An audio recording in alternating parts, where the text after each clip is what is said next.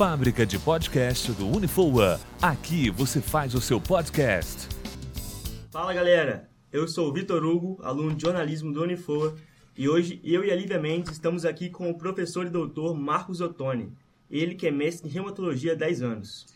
Olá todo mundo! Hoje a gente vai falar um pouquinho sobre lupus. Professor, explica para o nosso ouvinte o que é lupus. Bom dia a todos.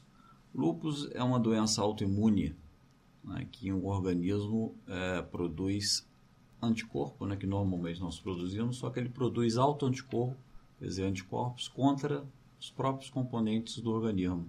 Entendi. É uma doença inflamatória, né, autoimune. E quais são as causas do lupus? A causa é desconhecida.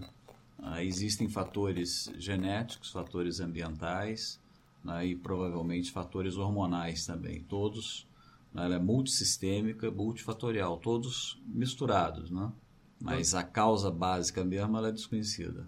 Doutor, quais são os principais sintomas? Varia muito. Né? Pode ser uma doença leve né? até uma forma bastante grave, né? mas manifestações mais comuns são sintomas inespecíficos, como febre, eh, mal-estar, astenia, perda de peso, né? e mais característicos da doença são dores né, articulares, né, dores nas articulações, manifestações cutâneas, né, principalmente é, a luz solar, quer dizer, que a gente chama de fotossensibilidade, né, com manifestações com lesões eritematosas, né, alopécia, né, algumas outras manifestações renais, neurológicas, aí dependendo de que órgão-alvo vai ser cometido. E o senhor explicou sobre os sintomas. Esses sintomas eles apresentam fases, por exemplo, na primeira fase da doença são comuns tais sintomas, na segunda fase ou não?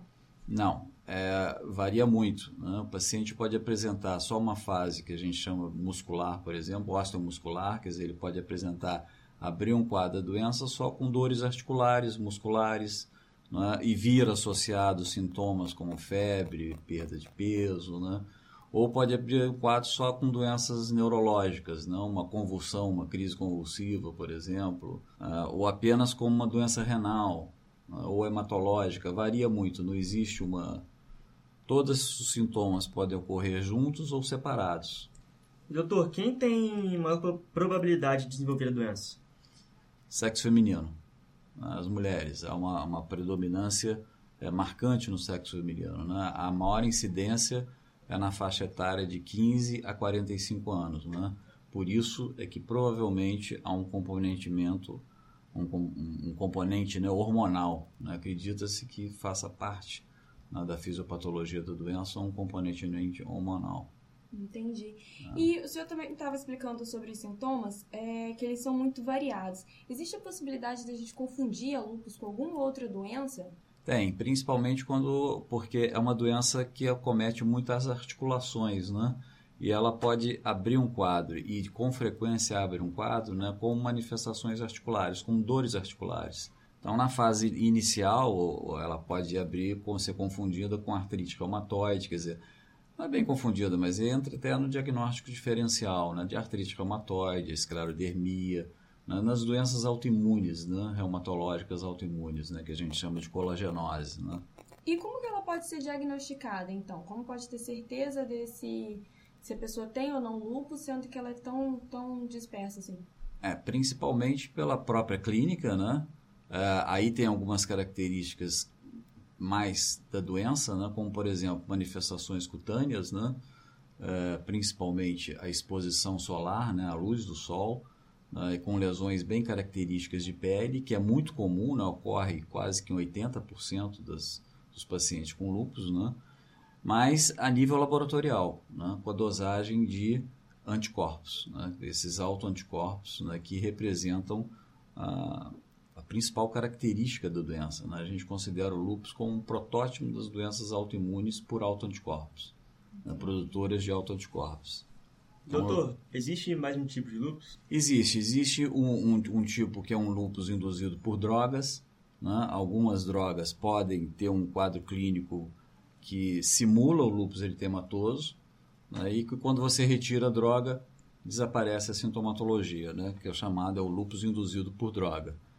E existe um lupus, que é um lupus cutâneo, né, que a gente chama de lupus discoide, né, que acomete é, ele, essas lesões de pele, ela pode ocorrer no lupus sistêmico, né, mas em algumas pessoas é, tem apenas a manifestação cutânea da doença, né, só manifestação de pele. E quais são os tratamentos? Existe um tratamento indicado para cada um desses tipos ou o tratamento é o mesmo para todos eles? Então, drogas simples, né, como anti-inflamatório, né, só para controlar a dor, até drogas mais importantes, né, como os imunossupressores, né, ciclofosfamida, enfim, corticoide em altas doses.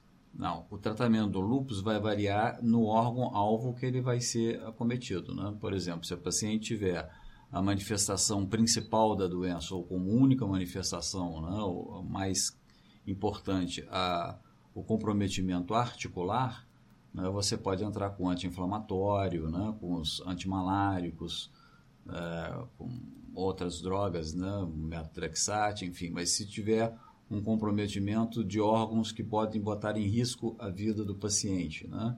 Por exemplo, comprometimento renal, uma proteinúria importante, você vai ter que entrar com altas doses de corticoide. O, o, o, tratamento, na verdade, ele vai variar, ele vai depender da gravidade da doença e vai depender dos órgãos que estão acometidos. O senhor disse que a lupus é, tem maior probabilidade de afetar a população feminina. Sim, proporção mais ou menos de 9 a 15 mulheres para cada homem. Sim, no caso das gestantes, ocorre risco de passar para os filhos?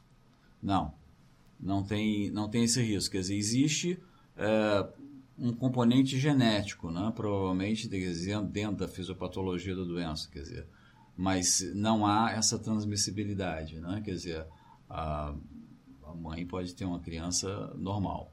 Existe uma, uma, uma possibilidade da criança apresentar um lupus neonatal, que a gente chama, né?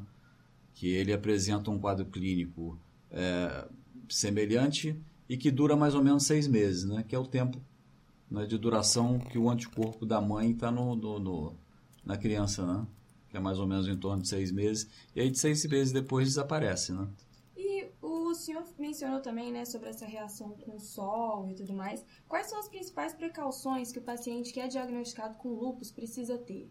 Evitar sol, né? Quer dizer, usar o uso de protetor solar, né? Principalmente é, contra né, o, o, os raios ultravioletas, né? A e B, que podem induzir né, essas lesões cutâneas e reativar o lúpus, né? Porque o lúpus, como doença crônica, né? É, não tem cura, né? Você consegue controlar. Né? E a característica também dele importante é que ele tem momentos de exacerbação e remissão, né? Quer dizer, pode entrar em atividade, depois você trata, ele volta né, ao normal. Quer dizer, a pessoa volta ao estado basal dela, né? Então é você evitar o máximo possível o sol, né? Quer dizer, uh, nos pacientes com lupus, né, que principalmente que tem esse tipo de lesão cutânea, né, essa fotossensibilidade, uh, você, ela deve sair se tiver sol com chapéu, né? ou com guarda-chuva, né? usar sempre protetor solar, né? se possível proteger também as partes externas para evitar o sol. Né? Isso seria a coisa mais importante, né? E vai depender muito do tratamento, né? Essa prevenção, né? Se você usar altas doses de corticoide, por exemplo, você vai ter que fazer um tratamento para osteoporose, né? Mas aí mais pelo efeito do corticoide, né? Entendi.